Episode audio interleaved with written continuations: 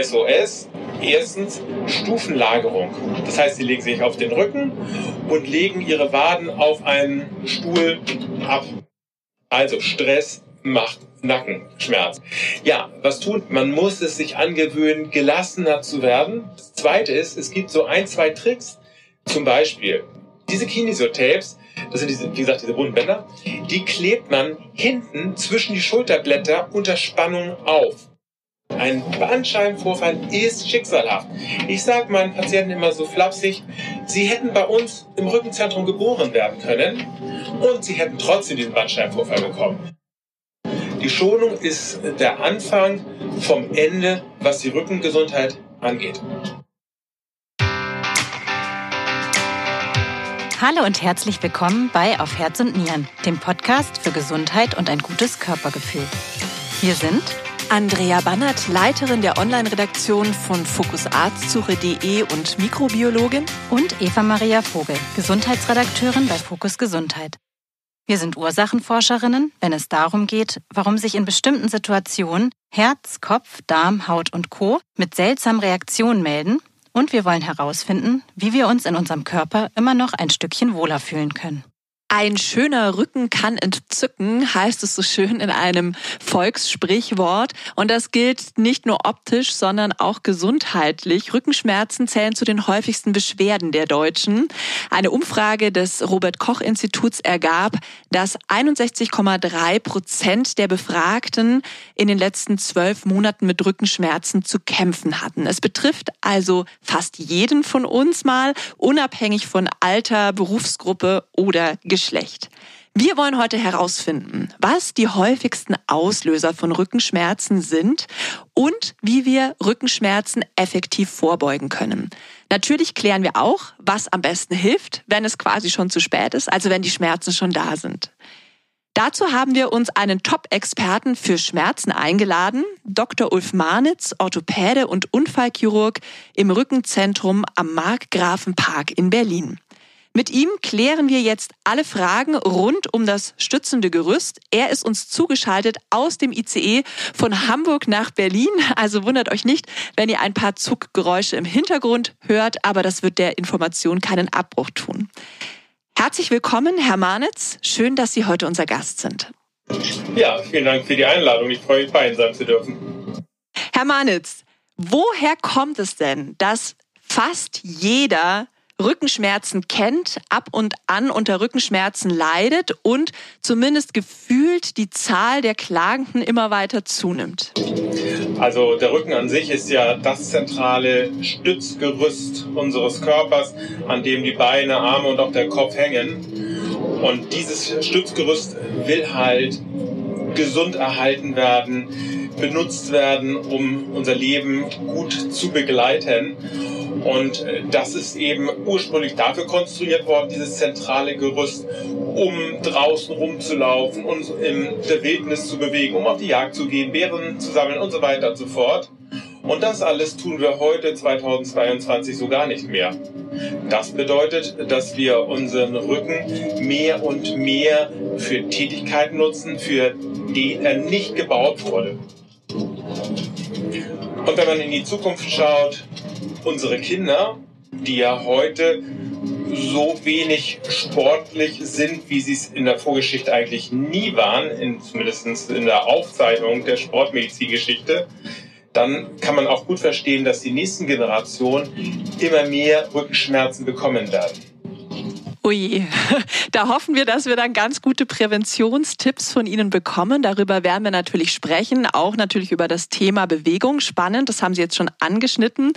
Eva, ich weiß, du hast eine ganz persönliche Erinnerung an das Thema Rückenschmerzen, äh, die ich ja fast ein bisschen witzig finde. Du vielleicht nicht so.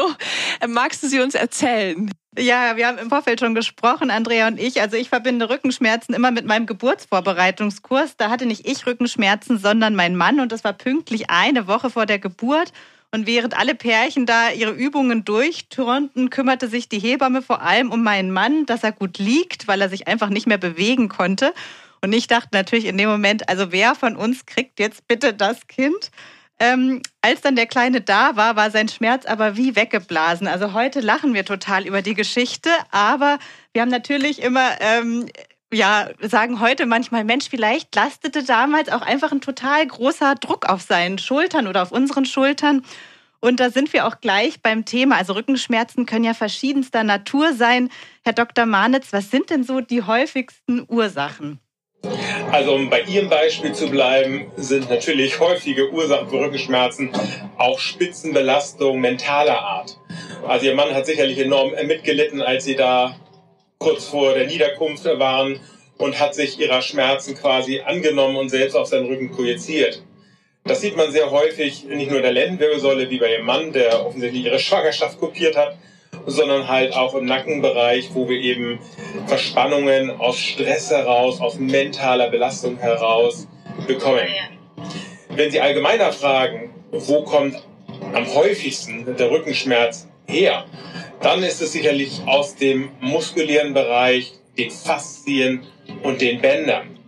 Also nicht das, was viele von ihren Zuhörern, Zuhörern denken, es kommt alles von der Bandscheibe.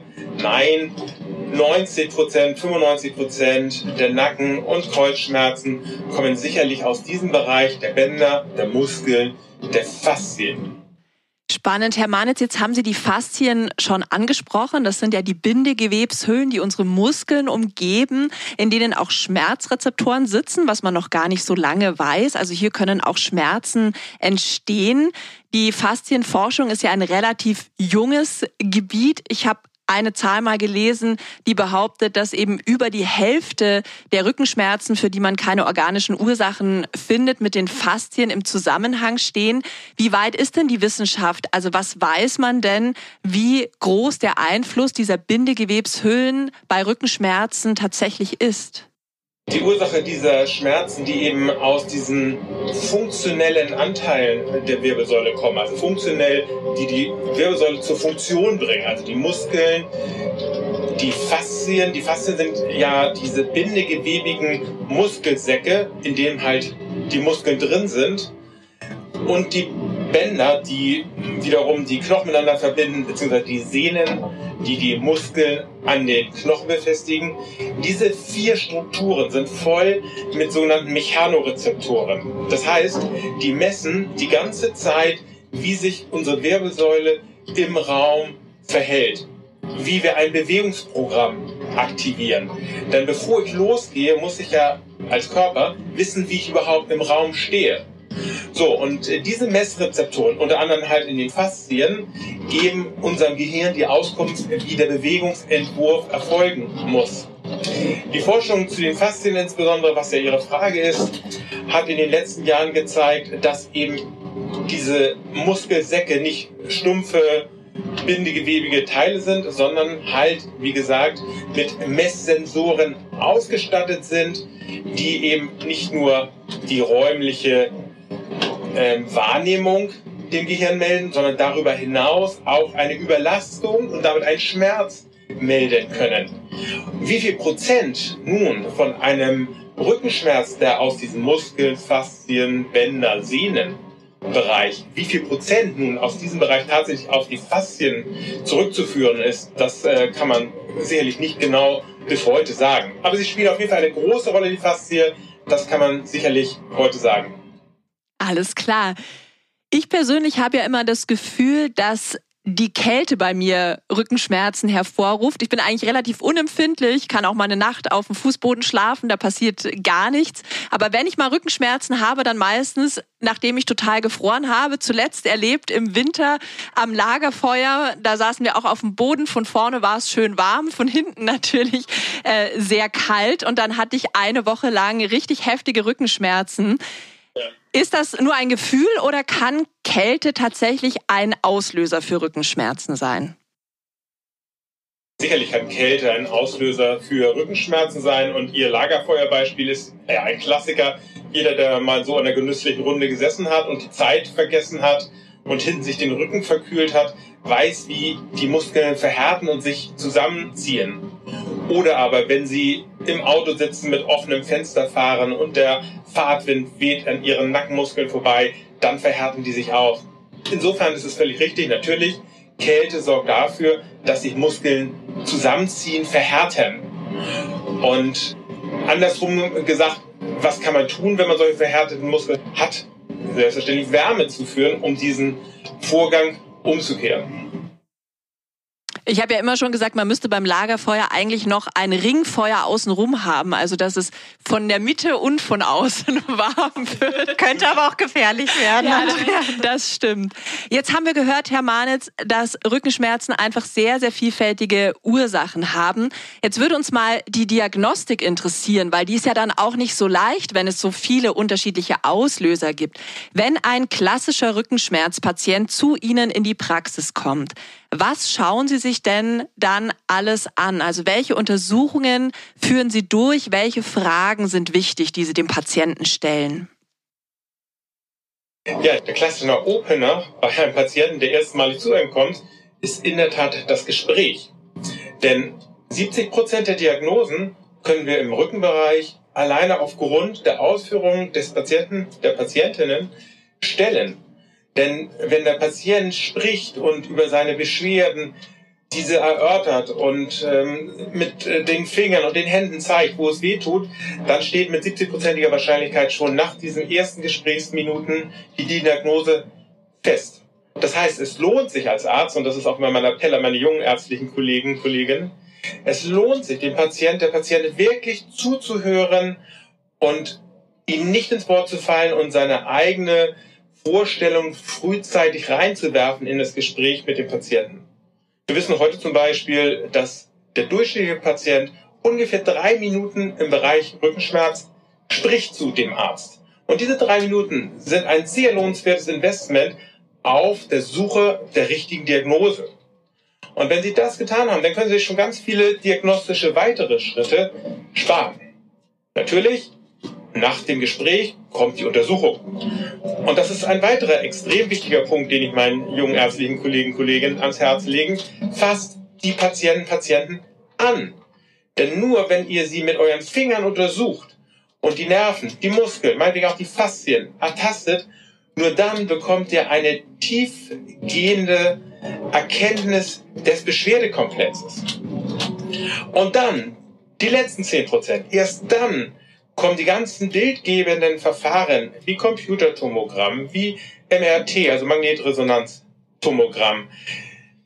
Und die dienen eigentlich nur noch der Bestätigung der Diagnose, die wir schon fast fertig haben durch das Gespräch und die körperliche Untersuchung.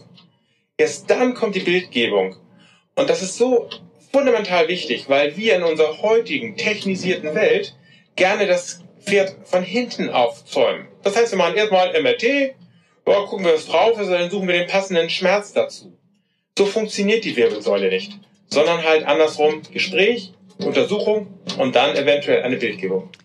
Herr Dr. Manitz, viele Rückenschmerzen oder Rückenschmerzen an sich gehen ja oft auch von selbst wieder weg. Also ich zum Beispiel gehe immer erst mal viel spazieren und dann lockert sich auch immer schon einiges. Aber was sind denn so Red Flags oder Alarmzeichen? Also bei welchen Symptomen sollte man doch besser einen Arzt aufsuchen? Die amerikanische Wirbelsäulenfachgesellschaft hat ja vor vielen Jahren ein Beurteilungssystem erstellt mit sogenannten Flaggen. Und äh, eine Flaggenart, die Red Flags auf Englisch, bedeutet eine Botschaft, die schwer bedrohlich ist und auch nachhaltig bedrohlich ist für die Gesundheit des Patienten, der Patientin. Also konkret, wenn ein Patient zum Beispiel den Stuhl nicht halten kann oder den Hahn nicht halten kann oder gar Stuhl und Hahn nicht lassen kann, also nicht auf Klo gehen kann, und wir gleichzeitig einen riesen Bandscheibenvorfall haben, dann ist das eben eine klassische Notfallsituation. Ich persönlich habe in 25 Jahren Wirbelsäulentherapie diesen Notfall, der da heißt Kauder-Syndrom, nur zwei, dreimal erlebt. Das bedeutet, das ist extrem selten und für Ihre Zuhörer und Zuhörerinnen eigentlich nicht ein relevantes Thema. Eine andere rote Flagge, Red Flag, die aber sehr bedeutsam ist, sind die Lähmungen. Und zwar, wenn Sie als Patient tierische Kreuzschmerzen haben und nicht auf Zehenspitzen oder Hacken gehen können, was einfachste Untersuchungstechniken sind, dann sind das Hinweise darauf, dass sie eine Lähmung haben in den Muskeln, also in den Schienbeinmuskeln oder in den Wadenmuskeln. In der Halswirbelsäule wäre es so, und das erzählen die Patienten auch immer wieder, da ist eine rote Flagge, wenn Sie zum Beispiel Ihre Tasse Kaffee oder Ihre Tasse Tee am Morgen nicht mehr anheben können und zum Mund führen können. Denn dies ist eine sehr komplexe Bewegung, die viele verschiedene Muskelgruppen benötigt. Und wenn eine von diese gelähmt ist, weil sie beispielsweise einen Tumor haben in der Halswirbelsäule oder wieder einen Bandscheibenvorfall, dann ist das ein großes Alarmschild. Dann würden wir vielleicht weil das nicht ganz so häufig vorkommt, mal zum Bandscheibenvorfall äh, kommen, weil das ja sehr viele Menschen betrifft. Also ein Bandscheibenvorfall ist ja heute nichts mehr, was nur ältere Menschen betrifft, sondern auch viele jüngere. Also man bekommt den auch mit 20, 25 oder 30. Ähm, es betrifft auch viele Sportler. Was kann man sich denn konkret unter einem Bandscheibenvorfall vorstellen? Also was passiert da in unserem Körper? Die Wirbelsäule hat ganz grob drei Funktionen. Einmal die Beweglichkeit sicherzustellen, zum anderen ähm, zu stabilisieren, weil die ganzen Muskelgruppen dranhängen und auch als Nervenleiter fürs Rückenmark zu dienen. Das heißt, vom Gehirn runter bis zu Kleinzeh verlaufen die ganzen Nerven durch die Wirbelsäule. So, und wenn Sie jetzt die Bandscheibe isoliert betrachten, dann ist das ja der Puffer zwischen zwei Wirbelkörpern. Und dieser Puffer kann wie ein Autoreifen platzen sozusagen. Das heißt, er geht kaputt und Teile dieses geplatzten Autoreifens drücken leider auf das Rückenmark, was direkt hinter der Bandscheibe verläuft. So, diese Patienten, die haben dann als Beschwerdekomplex Ausstrahlung bis in den Fuß oder bis in die Hand. Das wäre klassisches Bandscheibenproblem. Jetzt haben Sie gesagt, wie man den Bandscheibenvorfall dann erkennen kann. Ist ja auch ein Alarmsignal, um dann einen Arzt aufzusuchen.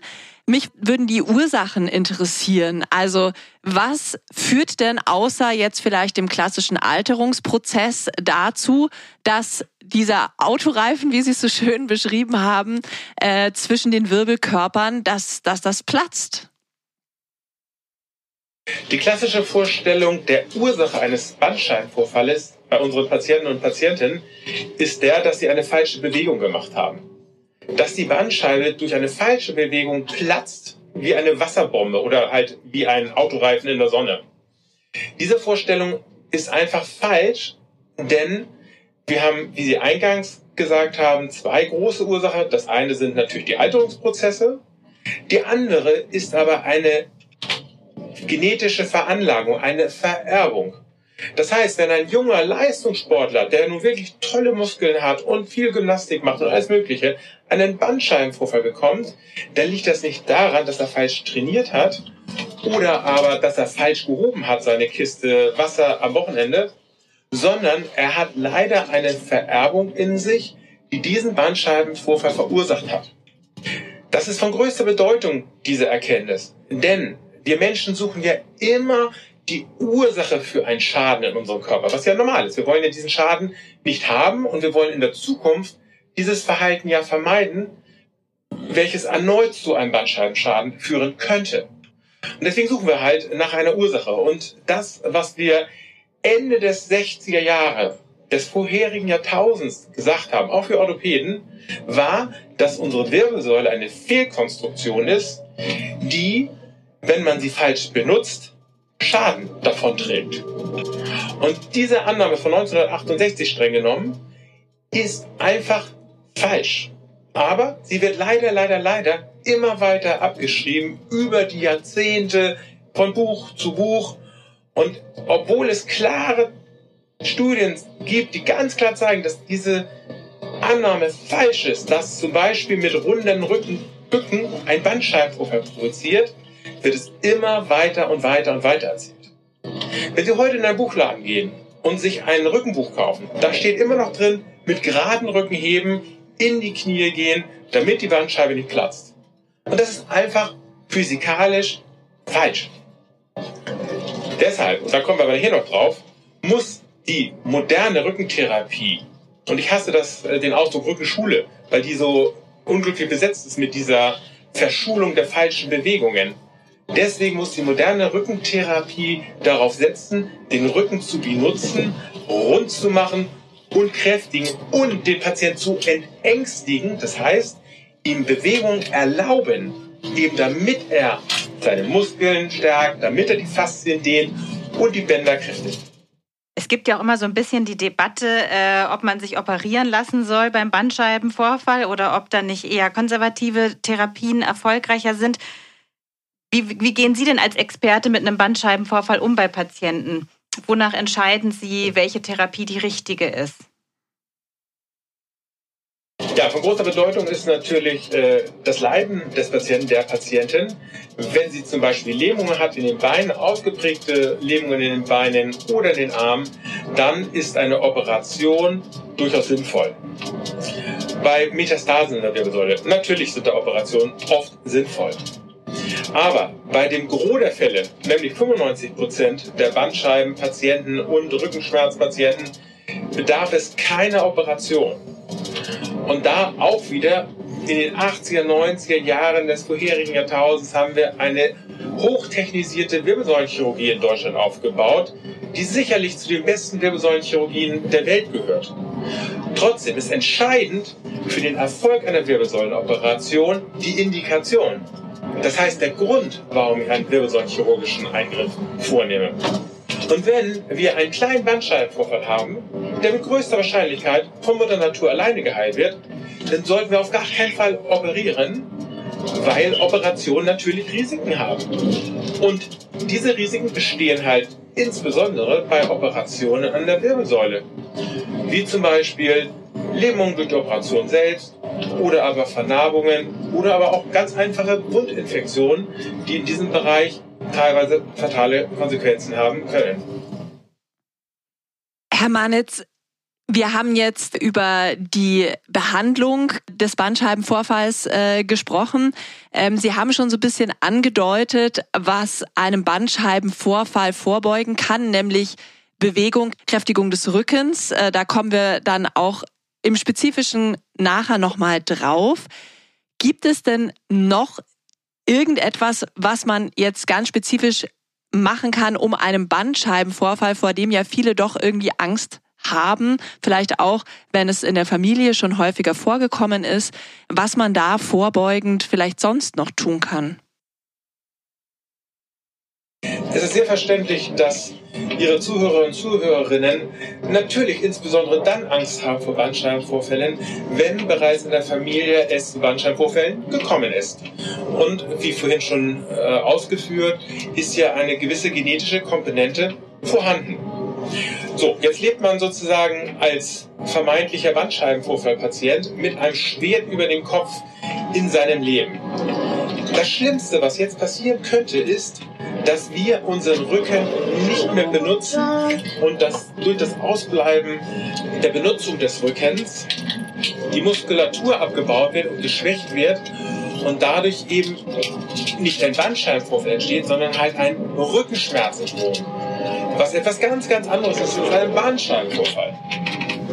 Ein Bandscheibenvorfall kommt schicksalhaft. Und das ist ganz entscheidend. Ein Bandscheibenvorfall ist schicksalhaft.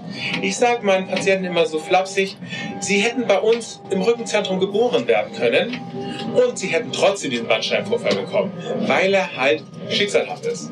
Aber entscheidend ist, wie sie mit diesem Bandscheibenvorfall umgehen oder aber in der Prävention mutig ihren Rücken benutzen, damit sie halt keine Rückenschmerzen bekommen, was ein ganz anderes Paar Schuhe ist, dass sie eben sportlich bleiben, dass sie einen guten Arbeitsplatz haben, dass sie sich ausgewogen ernähren, dass sie körperlich nicht so viel Übergewicht entwickeln.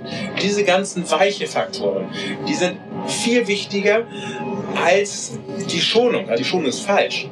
Die Schonung ist der Anfang vom Ende, was die Rückengesundheit angeht. Alles klar. Herr Manitz, zum Bandscheibenvorfall haben wir noch eine letzte Frage, die kommt von unserer Expertin aus der vergangenen Podcast-Folge. Die Sexualtherapeutin und Urologin Frau Dr. Viola Kürbitz wollte wissen, ob es für Menschen mit Bandscheibenvorfall rückenschonende Stellungen beim Sex gibt. Und vielleicht haben Sie auch allgemeine Tipps, wie das Liebesleben trotz Rückenschmerzen stattfinden kann. Ja, das, ist wirklich eine sehr unterhaltsame Frage, aber bedeutsam für unsere äh, Bandscheibenvorfallpatienten. Lassen Sie uns einmal das äh, Feld so ein bisschen eingrenzen. Wir gehen jetzt mal von einem Bandscheibenvorfall in der unteren Lendenwirbelsäule aus, der auch im Übrigen der häufigste ist. Wir gehen mal von einem Mann aus, der betroffen ist, weil das ist ja auch ein Riesenunterschied als Frau oder Mann. Und äh, wenn Sie nun mal als Mann einen Bandscheibenvorfall unten haben, der auch gerne ausstrahlt bis in den Fuß, dann ist eigentlich die beste Stellung, dass Sie vor Ihrer Frau knien oder vor Ihrer Frau stehen. Also meinetwegen legen Sie Ihre Frau auf den Küchentisch rücklings, sorgen dafür, dass Ihr Becken hoch genug ist, gerne mit einem Kissen unterm Po und dass Sie nicht allzu viele Verrenkungen machen müssen, um mit Ihrer Frau schlafen zu können. Alternativ, wenn Sie sagen, nee, das geht bei uns am Küchentisch nicht, dann wählen Sie halt das äh, Ehebett und da ist halt der Doggy-Style, also wirklich von hinten, aber ganz entspannt möglich. Was sehr schwer möglich ist, wenn Sie einen lumbalen Bandscheibenvorfall haben, ist sicherlich die klassische Missionarstellung, weil Sie dafür ein bisschen als Mann ins Hohlkreuz gehen und das Ihren Schmerz deutlich verstärken wird nehme mal an, dass es auch eine Frage ist, die sich nicht viele Männer trauen zu stellen bei Ihnen in der Praxis, aber im Podcast können Sie es ja nun nachhören. Ähm, ja, Rückenschmerzen können manchmal ja von einer Minute auf die andere auftreten und meistens wirklich in den unpassendsten Situationen. Also ich habe es schon geschildert bei uns kurz vor der Geburt und ich hatte selber auch schon mal Rückenschmerzen vor einer wichtigen Prüfung. Und da ist ja oft dann irgendwie eine schnelle Hilfe gefragt. Haben Sie da SOS-Tipps, also die Betroffene ganz einfach und schnell umsetzen könnten? um den Rückenschmerz so ein bisschen zu lindern? Ja, also wenn Sie akut Rückenschmerzen entwickeln, was ja jeden treffen kann, dann ist es zunächst mal wichtig, dass Sie die verantwortlichen Strukturen entlasten. Und die verantwortlichen Strukturen sind fast immer die Rückenmuskeln, die akut verkrampfen. Der Volksmund nennt das Hexenschuss. Also der Rückenmuskel verkrampft, wie ein Wadenmuskel auch beispielhaft, und dann verkrampft der gesamte Rücken. Beim Wadenmuskel, um bei diesem Vergleich zu bleiben, beim Wadenmuskelkrampf, da dehnen Sie den Wadenmuskel und dann geht der Krampf relativ schnell weg. Und genau das gleiche im Grün müssen Sie beim Krampf der Rückenmuskel machen. Das heißt, SOS, erstens Stufenlagerung. Das heißt, Sie legen sich auf den Rücken und legen Ihre Waden auf einen Stuhl ab. Und dann haben Sie so, ein, so eine L-Form in der Wirbelsäule und dehnen dadurch indirekt die langen Rückenstrecker. Das zweite, was Sie akut machen können und sollten, ist ein Schmerzmittel nehmen. Da können Sie auch eine langweilige Aspirin nehmen sicherlich besser ist eine Ibuprofen, eine Diclofenac oder ein Etocoxib-Präparat, aber wenn Sie das zur Hand haben, tut es auch eine einfache Aspirin. Und als dritte Akutmaßnahme sollten Sie Wärme auf die verspannten Muskeln bringen, wie eingangs schon gesagt, als Sie das äh, vom Lagerfeuer erzählt haben, wo Sie hinten verkühlen. Da gilt es mit Wärme die Muskeln locker zu machen und dadurch diesen Muskelverhärtung zu begegnen. Spannend. Also das sind äh, gute Tipps. Das mit der Stufenlagerung habe ich noch nicht probiert. Das mache ich dann das nächste Mal, was hoffentlich fern liegt. Jetzt haben wir über die SOS-Tipps äh, gesprochen. Herr Manitz, jetzt würde uns die Behandlung von normalen Rückenschmerzen, wir haben ja vorher über die Bandscheibe gesprochen, also wenn ich jetzt Rückenschmerzen habe, für die es jetzt keine organischen Ursachen äh, gibt, also keine direkt feststellbaren organischen Ursachen wie den Bandscheibenvorfall, was empfehlen Sie denn Ihren Patientinnen und Patienten als Therapie auf längere Sicht gesehen? Auf längere Sicht ist das Wichtigste, den Patienten Mut zu machen, ihren Rücken wieder in den Alltag zu integrieren und zu benutzen. Denn die Annahme vieler Patientinnen und Patienten ist die, dass wenn sie den Rücken weiter benutzen, der Rücken weiter kaputt gehen könnte, auch wenn meinetwegen im MRT gar nicht zu sehen ist. Und dieses Mutmachen bedeutet, ihnen zu erlauben, Rad zu fahren, spazieren zu gehen, ihren normalen Freizeitsport auszuüben, also einfach im Leben drin zu bleiben. Und dann kommt der zweite Hinweis, okay, du hast auch ein gewisses Lebensalter erreicht und ich sage meinen Patienten immer so, ab 40, 50 geht die Schere des Lebens auseinander. Bis dahin wurde einem die Gesundheit meistens geschenkt. und man hatte eine gute körperliche Kondition und man hatte keine Schmerzen. Aber 40, 50 kommen eben beim Durchschnittsmenschen die ersten Verschleißerscheinungen zutage. Und denen muss man halt begegnen, indem man seinen Körper weiterhin gesund erhält durch regelmäßigen Sport, zweimal die Woche, eine Stunde, gerne auch dreimal die Woche. Oder wenn man es lieber mag, jeden Morgen 20 Minuten Gymnastik. Da führen viele Wege nach Rom. Aber auf jeden Fall muss man etwas tun, um präventiv Rückenschmerzen zu begegnen. Denn wenn man das nicht tut, bekommt fast jeder Mensch ab dem 40., 50. Lebensjahr Rückenschmerzen. Jetzt sind wir gerade schon beim Thema Bewegung. Also wir haben vorab äh, unsere Zuhörerinnen und Zuh Zuhörer mal über Social Media gefragt, was sie zum Thema Rückenschmerzen interessieren würde. Und eine Frage war da auch unter anderem, ja, ob Sport und im speziellen Krafttraining bei Rückenschmerzen helfen. Ja, das ist eine sehr gute Frage. Äh, äh, trainiere ich überhaupt den richtigen Muskeln, um Rückenschmerzen zu begegnen? Die Frage bekomme ich heute noch zehnmal gestellt. Es ist so, dass wir ganz einfach gesagt im Rückenbereich zwei Arten von Muskeln haben. Einmal die tiefen Muskeln, die die Wirbelsäule steuern. Das nennt man im Fitnessbereich die Core Muscles oder im Yogi-Bereich Powerhouse oder Pilates hat das vor 120 Jahren schon als Kernmuskulatur bezeichnet. Das heißt, das ist die Muskel, die von Muskeln, die von Wirbelkörper zu Wirbelkörper springen und unsere Wirbelsäule an sich zusammenhalten.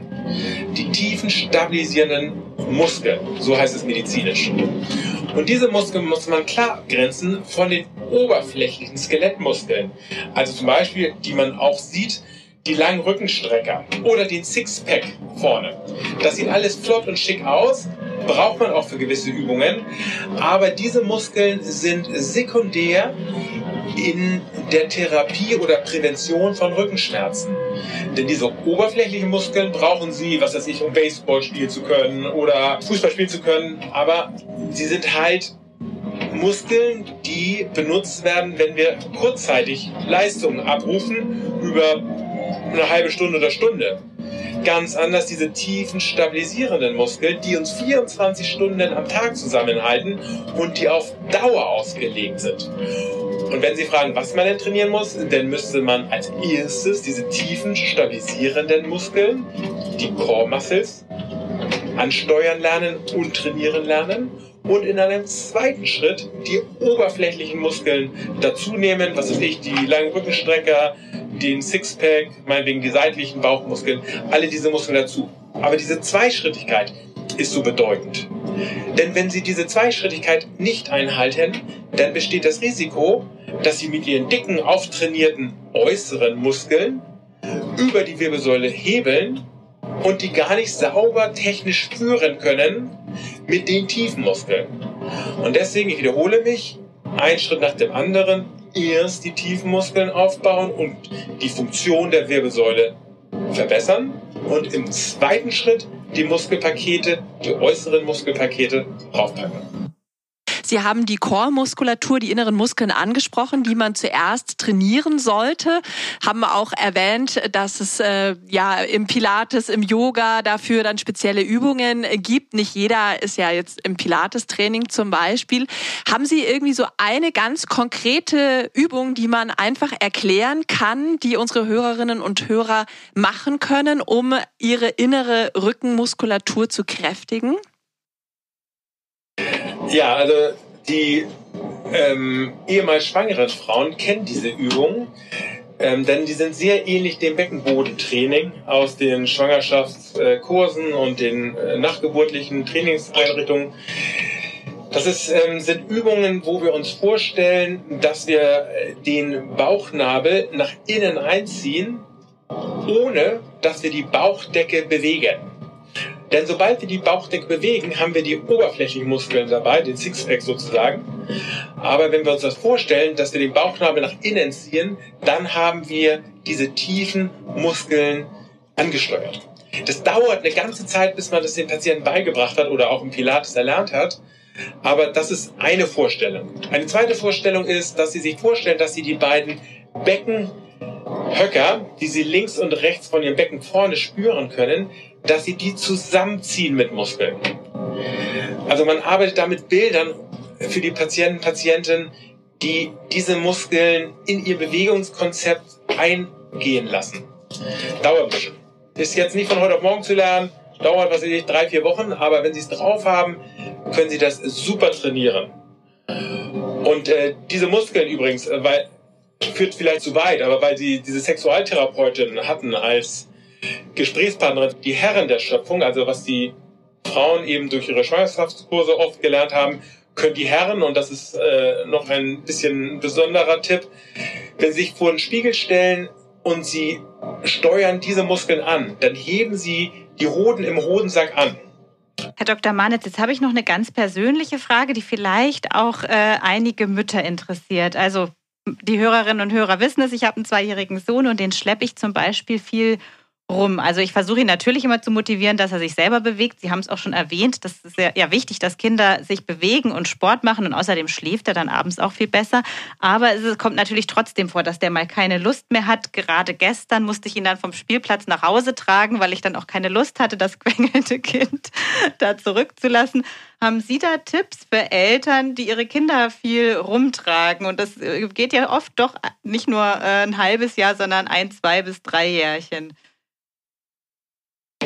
Ja, also einmal ist natürlich das Problem, die Mutter oder der Vater selbst, die das Kind tragen muss, die müssen halt schauen, dass sie mal links das Kind tragen, mal rechts tragen, mal auf dem Rücken, mal auf dem Bauch. Also wichtig ist, nicht immer auf der einen Seite zu tragen.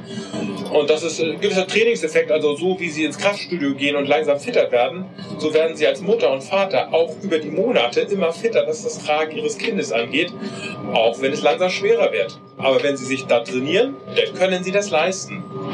Das andere ist natürlich die Seite des Kindes. Hier ist zu sagen, äh, Kinder haben einen natürlichen Bewegungsdrang.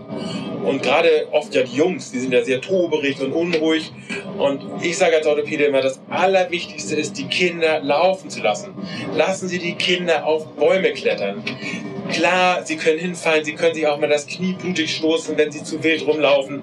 Aber Kinder haben einen guten Grund, ihren Körper austoben lassen zu wollen. Nämlich, um eine motorische Intelligenz schon in Kinderjahren zu erlernen, die sie im Erwachsenenalter brauchen.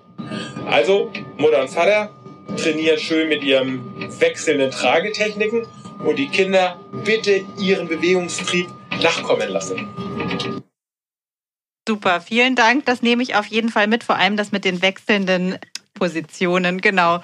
Und es sollte sowieso ein Tipp für alle Eltern sein, die Kinder äh, sich einfach viel bewegen zu lassen.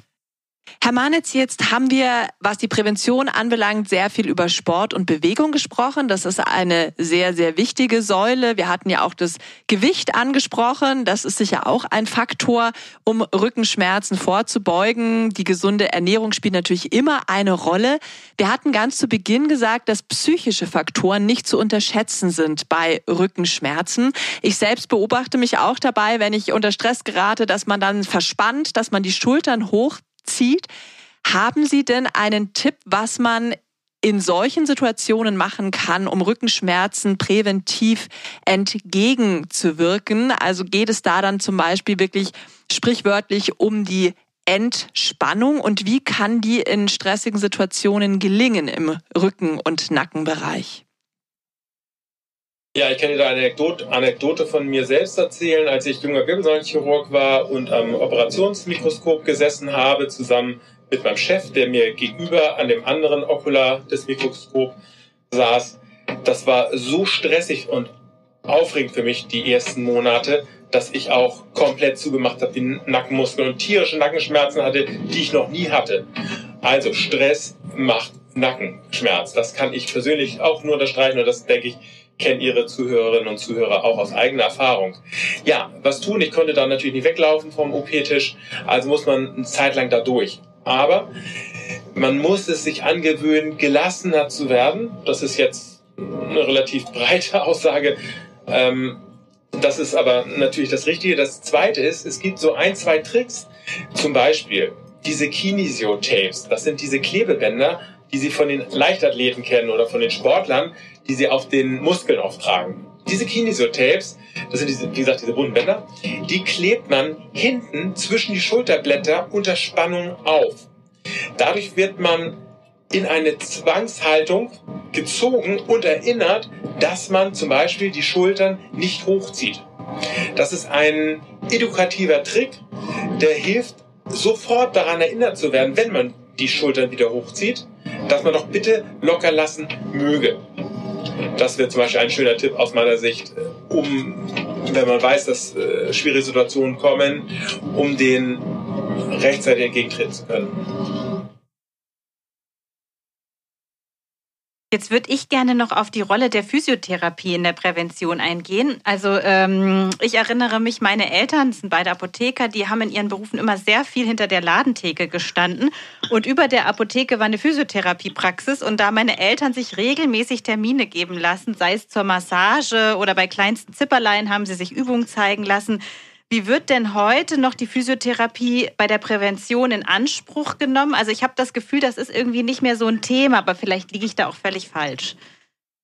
Ja, ähm, die Physiotherapie ist natürlich ein fundamentaler Bestandteil der Rückentherapie. Ganz wesentlich ist hier der Paradigmenwechsel der letzten 20 Jahre, so wie ihre Eltern das am Tresen erfahren haben, dass sie Massagen bekommen haben, Fango, Tango und diese netten Zuwendungen, die ja sicherlich auch alle Spaß gemacht haben, ist man heute dahin gekommen, dass man sagt, okay, Prävention und auch Therapie von Wirbelsäulenbeschwerden müssen aktiv sein. Und auch das predige ich von morgens bis abends. Es hat keinen Wert, wenn Sie Rückenschmerzen haben, sich nur massieren zu lassen. Klar, es ist angenehm, es ist auch für ein, zwei Tage dann vielleicht besser, aber eine Nachhaltigkeit werden Sie durch diese passive Maßnahmen keineswegs erhalten.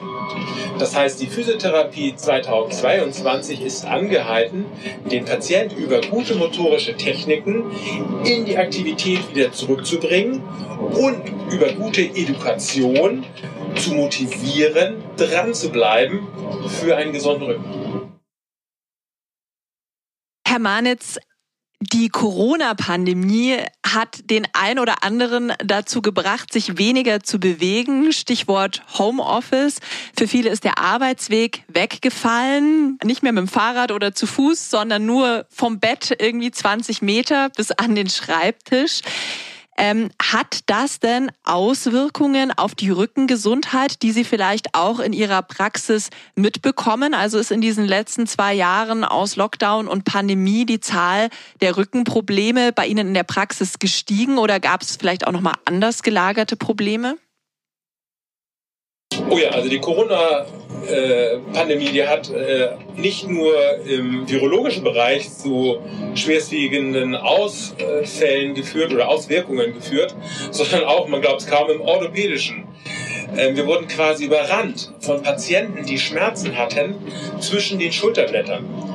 Denn normalerweise sitzen die Arbeiter und Arbeiterinnen vor PCs beispielsweise an guten Arbeitsplätzen.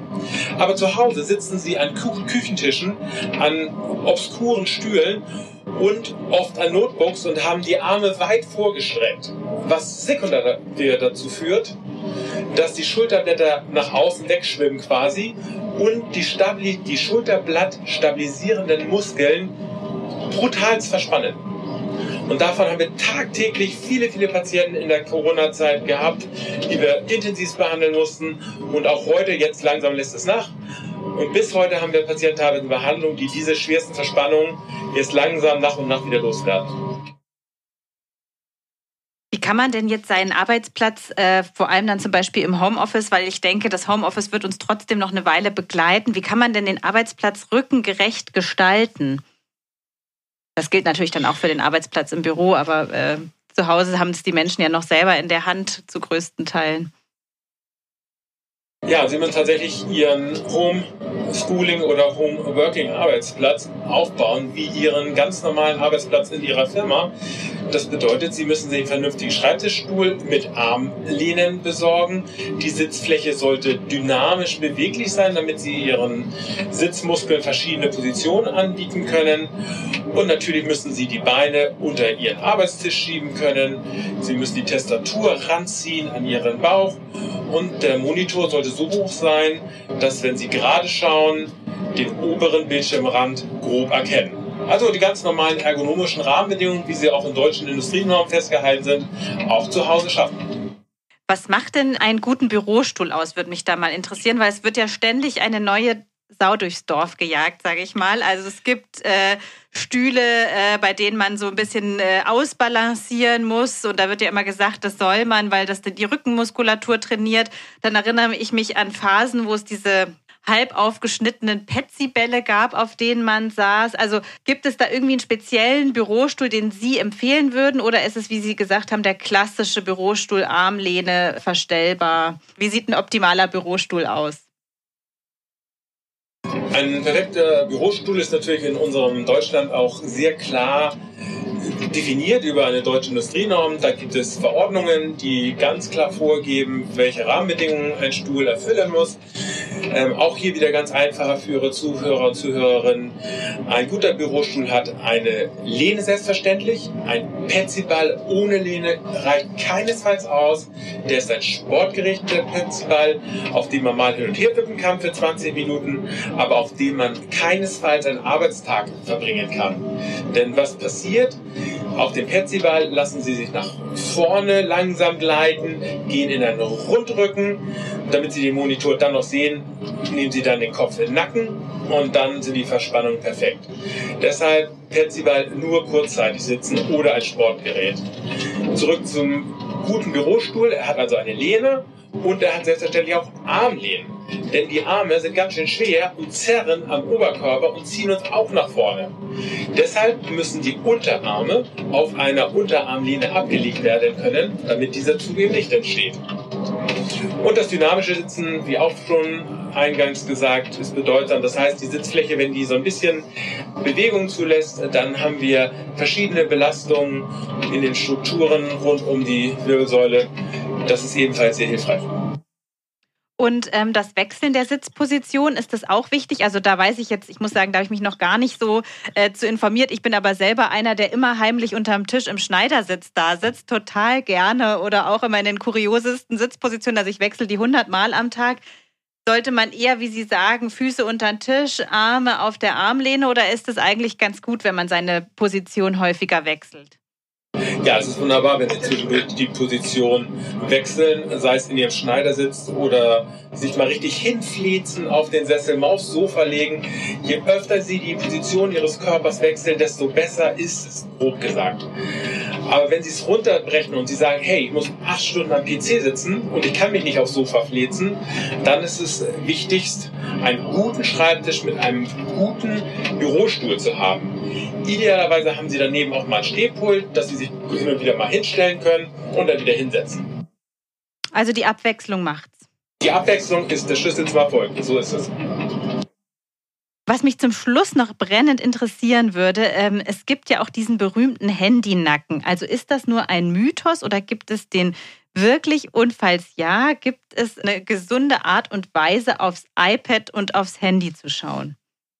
Ja, natürlich ähm, gibt es diese Verspannung bei unseren Jugendlichen, wenn die da sechs, sieben Stunden am Tag vor ihrem Handy sitzen.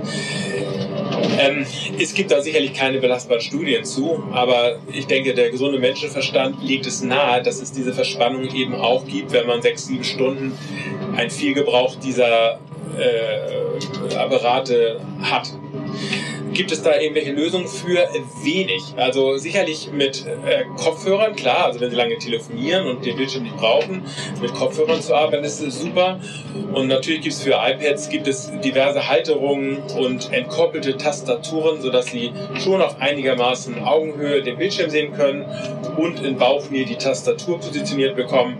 Das ist sicherlich eine Möglichkeit, um diese Geräte auch ergonomisch äh, nutzen zu können. Herr Manitz, zum Schluss würde mich noch interessieren, was Sie ganz persönlich für Ihre eigene Rückengesundheit tun. Ja, was tue ich für meine eigene Rückengesundheit? Dazu müssen Sie wissen, dass ich zarte 53 Jahre alt bin. Was das bedeutet, ich falle halt auch in die Gruppe von uns Menschen, die halt für ihren Körper was tun müssen. Ich mache tatsächlich zwei bis dreimal die Woche Fitnessstudio. Ich habe da, wie gesagt, nicht immer so ganz viel Lust drauf. Ich habe früher viel lieber bei Surfen und Rudern und Kanufahren, aber aufgrund meines Berufes habe ich mir eben diese Nische rausgesucht, weil ich sie praktisch umsetzen kann. Also zweimal, zwei bis dreimal pro Woche bin ich im Fitnessstudio. Und dann äh, fahre ich immer zur Arbeit mit dem Fahrrad. Das ist immer eine halbe Stunde.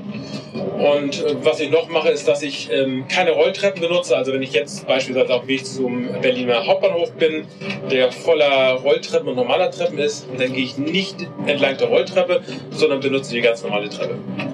Spannend. Ja, es ist immer das Integrieren der Bewegung in den Alltag. Da muss ich mich auch immer an der eigenen Nase nehmen, auch beim acht Stunden Bürotag eben mal öfter auch aufzustehen, äh, die Sitzposition zu wechseln, wie Sie das ja auch schon gesagt haben. Herr Manitz, wir haben total viel gelernt. Ich weiß jetzt definitiv, dass das mit der Kälte, was mit meinen Rückenschmerzen zu tun hat, werde da in Zukunft ein bisschen besser auf mich aufpassen. Wenn ihr, liebe Hörerinnen und Hörer, einen Themenwunsch habt, ein Gesundheitsthema, das wir mal ausführlicher in unserem Podcast besprechen sollten, dann schreibt uns gerne eine E-Mail an podcast.fokus-gesundheit.de. Wir freuen uns immer riesig über eure Zuschriften. Ja, und Herr Dr. Mannitz, wir bedanken uns ganz herzlich für das Gespräch, ähm, das heute aus dem ICE stattgefunden hat. Aber ich glaube, das hat äh, dem Inhalt überhaupt keinen Abbruch getan. Es war wahnsinnig spannend und ja, wir bedanken uns ganz herzlich, dass Sie unser Gast waren. Ja, sehr gerne und ich äh, bedanke mich für Ihre Aufmerksamkeit.